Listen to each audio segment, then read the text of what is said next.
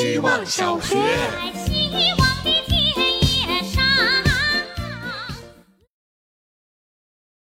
大家好，我是小棉条。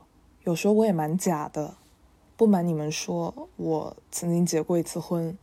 在那个年代，游戏世界不知道为什么很流行结婚。我身为一个六年级网瘾少女，也很敢流行。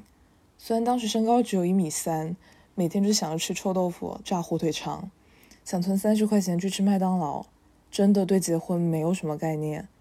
但对方居然真的跟我谈起了网恋，还搞了一只小怪兽养着当我们的小孩。东窗事发那一天，我们已经加 QQ 很久了。他突然说要打视频，我是拒绝的，因为我骗他说我已经快要高中毕业了。最后实在觉得不好意思，就叫了当时最好的朋友跟我一起面对电脑。摄像头打开，对面是一个黝黑的男子，戴着耳机叼着烟，而他看到的是两个强装镇定、憋笑的小学生。估计他看到都要痴呆了吧？过了十几年了。容我说一声，兄弟，对不起。希望小学，大家好，我是小夕阳。今天是打假日，我想说，我超假的，主要是对自己很假。我不知道真实的我是什么样子的。从小就很擅长隐瞒自己，会把没有锁的日记本丢掉，因为害怕别人看到；会对自己的一些秘密守口如瓶。比如接受了两年的心理咨询，但是没有一个现实生活中认识我的人知道这件事。每天都活在要满足别人的期待中，惶惶不了终日。领导的命令、客户的命令都让我心急火燎的想要在人前证明自己。昨天晚上开完会，十二点结束后躺在床上，过了半小时还是打开灯，把一个小需求做完了再去睡，这样很累。可是我也不知道诚实面对自己到的通道究竟是什么。刚刚结束完一个团体咨询过程中，即使别人说的话我一点兴趣也没有，但还是拼命在点头附和。回来的路上，我骑着单车，想着至少这个瞬间什么也别想了，认真吃一碗馄饨吧。可是当刚到家，客户又来催了。希望小学，大家好，我是小嘟噜。大概是六七年前，那个时候的我都不能叫蛮假的，是非常假，特别会装。用现在的话讲，叫精通打造人设。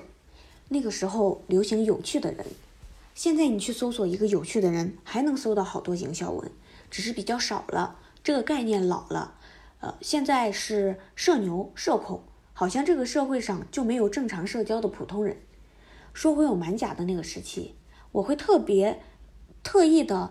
过分活泼，故作神秘，偶尔悲伤，打造一个过去有故事、现在有意思的女同学形象。甚至一个自我介绍，我都会使用写作技巧，每一句都是上一句的反转，中间夹杂一些比较冷门的词语，以达到一鸣惊人的效果。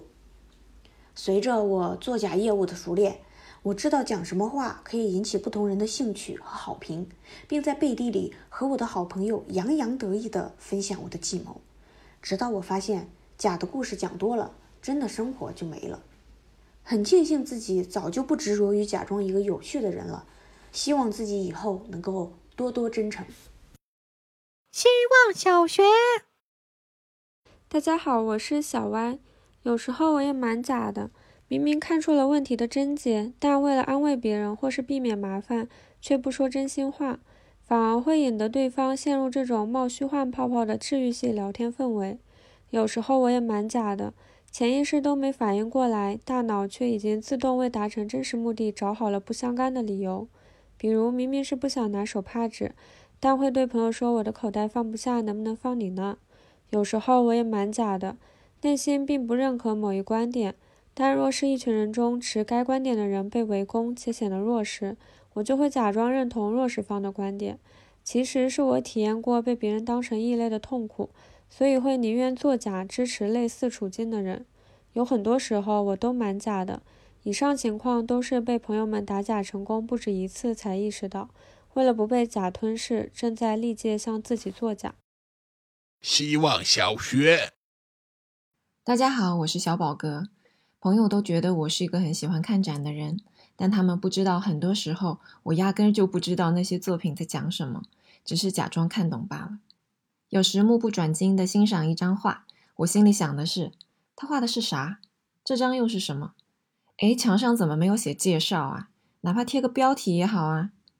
路过比较有名的作品时，我也是一下子就看完了。但当我用余光瞄了一眼旁边的游客，心想他已经盯着这幅画一动不动好久了，我是不是错过了什么牛逼的细节啊？好想知道他在看什么啊！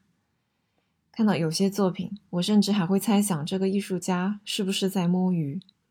上次我看到一个作品。单纯是把四节竹竿靠在墙上，当时就冒出了这么简单我也能做的狂妄念头。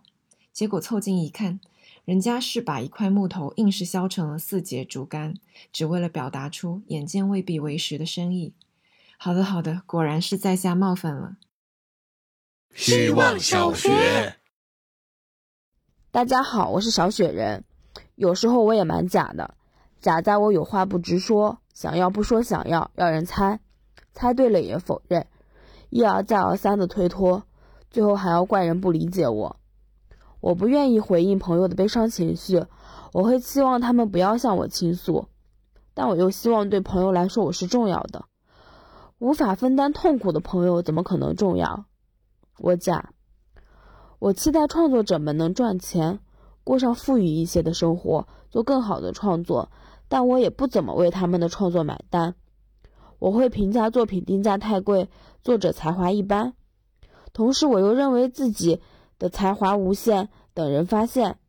我假，我确实很假，假在我双标，假在我极端，假在我别扭，假到我分不清真假。还好还好，世界允许我们假。希望小学，大家好，我是小狗，有时候我也蛮假的。因为有时候我没有能力说真话，说真话会伤人，我不想伤人；说真话也会伤害自己，我更不想伤害自己。想了很久，要不要用“更”字？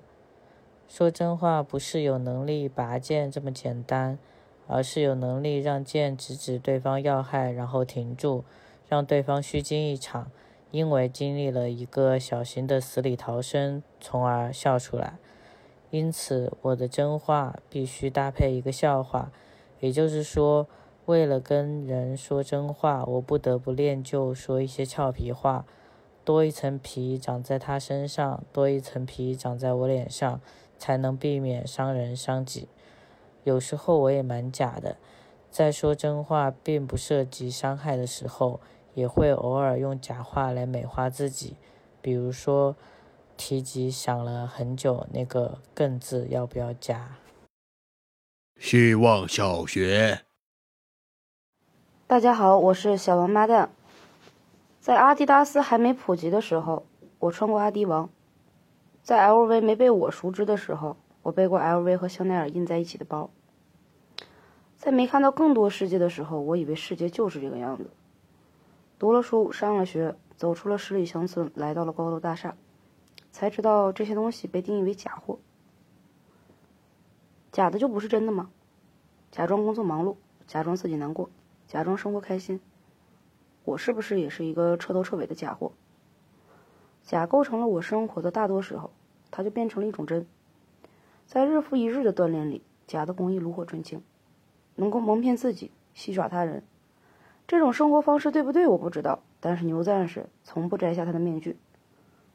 我也一样，想一想还是有好的，比如我只是一个假货，但不是一个水货。希望小学，大家好，我是小石乐。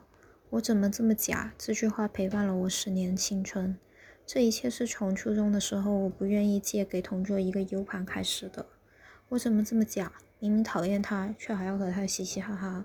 我怎么这么假？明明不愿意，却不直说，非要当个好人。我怎么这么假？愤怒无法言说，还要装大度。我把自己夹在真和假两个二元对立之间，企图保持平衡，却总会歪到另一边，不断的被他们的利刃挫伤。求真时用力过猛，做假时疯狂内耗。只要人还在真与假之中，就会在这个循环里永不停歇，直到死亡。出路是什么？假做真时真亦假。出路是跳出真和假之间。俯视他们的时候，会发现真假浑然一体，只会发现只有接受了自己的假，才是真正的真。